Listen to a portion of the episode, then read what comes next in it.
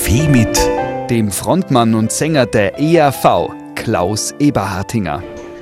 Äh, irgendein persönliches Erlebnis in Tirol, das du eigentlich gar nicht erzählen wolltest? Na, es gibt also jetzt nichts Spezielles, was, was ich jetzt, wo ich sage, das ist in Tirol passiert und da ich kann mich an keinen Exzess auch erinnern, obwohl, wenn man sich daran erinnern könnte, war es kein Exzess. Aber dann auch kein Exzess, an den ich mich nicht erinnern könnte. Na, also da habe ich jetzt keine Geschichte parat. Ich habe keinen Tiroler Schmankerl. Klaus, wie tust du diese Gags? Hast du eine eigene Region im Hirn, die bei anderen unterentwickelt ist, die bei dir irgendwie ganz rot leuchtet und groß ist? Ja, also die, die Red Pack-Leute, der, der, der Dean Martin, Frank Sinatra, uh, Sammy Davis Jr., also die haben einmal gesagt, das ist, nichts, das ist nichts schwerer vorzubereiten als die Improvisation. Also man muss sich schon vorbereiten. Dann hast du, kannst du dir ein Register zulegen und das kannst du ziehen, wenn es geht. Wenn es nicht geht. Und manchmal fällt mir tatsächlich was ein und es küsst mich eine, ja, zwielichtige Muse. Bei einer philosophischen Diskussionsrunde kannst du da switchen und die Leute nehme ich dann ernst? Oder ist es dann so, dass die Leute sagen, Klaus, bitte jetzt einmal ernst? Nein, nein, nein, nein, nein. Das ist ja, wenn ich sage, wenn es eine, tolle, eine tolle Gesprächsrunde ist, was wirklich um was geht, wo ich entweder was lernen kann oder auch ein bisschen mich eingelesen habe und und zumindest nachfragen kann, das interessiert mich sehr sogar. Oh ja, das interessiert mich sehr, auch politische Geschichten. Da wird es dann ganz schnell ernst. Da wird dann ganz schnell ernst und da bleibe ich dann auch gern dabei. Man kann nicht über alles blädeln.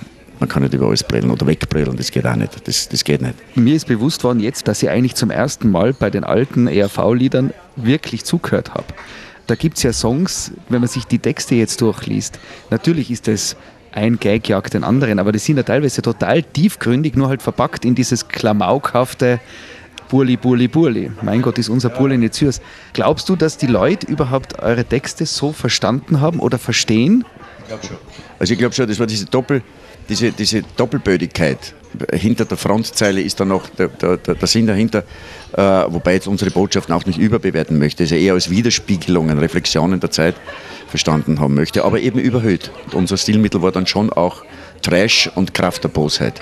Das war schon. Also Bully ist zum Beispiel ein gutes Beispiel, wo du die Atomkraft von einer ganz anderen Seite äh, angehst und wir wurden ja auch, dann auch geschnitten vom Bayerischen Rundfunk, also damals und, und kamen auf die schwarze Liste. Aber das hat andere Gründe gehabt, da war Wackersdorf. Und die sind drauf gekommen, dass das ganz gut ankommt, die Nummer und dass das, äh, äh, dass das für ihre Interessen gar nicht gut ist. Aber auf der anderen Seite, man kann auch von der Bühne herunter nichts verändern. Wir können eben, wie gesagt, nur reflektieren, widerspiegeln und äh, Leute, die schon in so eine Richtung tendieren oder denken, bestärken, dass sie da weitergehen können und ein bisschen Vorbildwirkung haben. Aber die Kinder haben das gerne mitgesagt, also Tanz, Tanz, Tanz, den Apokalypso, da habe ich schon kleine Kinder, die, die heute auch wieder singen, Apokalypso und keine Ahnung, was das ist, aber das gefällt ihnen. Oder der, der Bub vom, vom Keyboarder, vom Kramer Franzi, der ist ganz unglücklich, der, der Franzi, weil sein, sein, sein Bub quält ihn seit zwei Monaten mit Brrn, Brrn. Das freut einen wieder wenn man sich vorstellt, also ihr seid, also ich bin, wann war es hier, 87 oder so war es hier in Innsbruck in der Olympiahalle. Ich war ein junger Tiroler Bub und war bei euch in der Olympiahalle und es war mega cool. Und jetzt sitze ich 30 Jahre später wieder da. Und wer weiß, ist es wieder mega cool. Nein, ich habe hab das Gefühl, ich bin unglaublich alt geworden, aber du bist gleich geblieben. Nein, nein, nein, nein. Es ist schon nicht ganz so schlimm, wie es der Udo Jürgens einmal gesagt hat. Der einmal gesagt hat, Alter, das Alter ist ein Massaker weil man natürlich, man wird nicht, man wird nicht, man wird nicht schöner, man, springt auch nicht höher, man wird auch nicht schneller und äh, man merkt sie auch nicht mehr. Es, wird, es nimmt alles ein bisschen ab, aber man kann erstens einmal mit der Lebensweise äh, schon ein bisschen das verlangsamen. Und äh, mein Ziel ist es ja nicht, äh, möglichst, sage ich auf der Bühne, möglichst alt zu werden, sondern möglichst, möglichst lang gesund bleiben.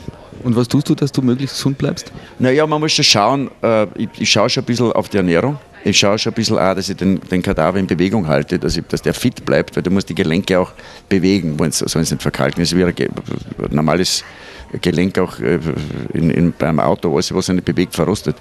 Ich bewege mich nach wie vor gern. Ich habe angefangen mit 64 mit Kitesurfen. Das ist sehr, sehr lustig. Also in Österreich jetzt in den Bergen kann man das nicht so machen. Obwohl es gibt sogar Schneesurfen, also Kitesurfen am Schnee. Äh, es wird ja gemunkelt, die erste Abschieds... Nein, nein, nein, nein, das kann ich jetzt gar nicht gleich anschließen. Das habe ich, ich habe damals gesagt, die Abschlusstournee sagst du, ja, ja, freilich, freilich, freilich. Ich sage, ja, die kann man ja lang spielen. Und dann, irgendwann habe ich nachgedacht und sage, ja, ja, die erste. Damit ich Ruhe habe, damit das, diese Nachfrage reinkommt. Es ist eine Abschlusstournee. Spitz und ich haben auch schon ein gewisses Alter. Und wir wollen noch Kraft haben für andere Projekte. Mm, äh, und, und ERV haben wir jetzt lang genug betrieben. Also da kann man jetzt schon das, das, Kapitel kann man zumachen und sagen, das war, das war eine tolle Zeit und ich möchte sie nicht missen und danke, dass ich das erleben durfte, mitmachen durfte. Danke, dass ich das überlebt habe und, und äh, waren schon heftige Zeiten dabei.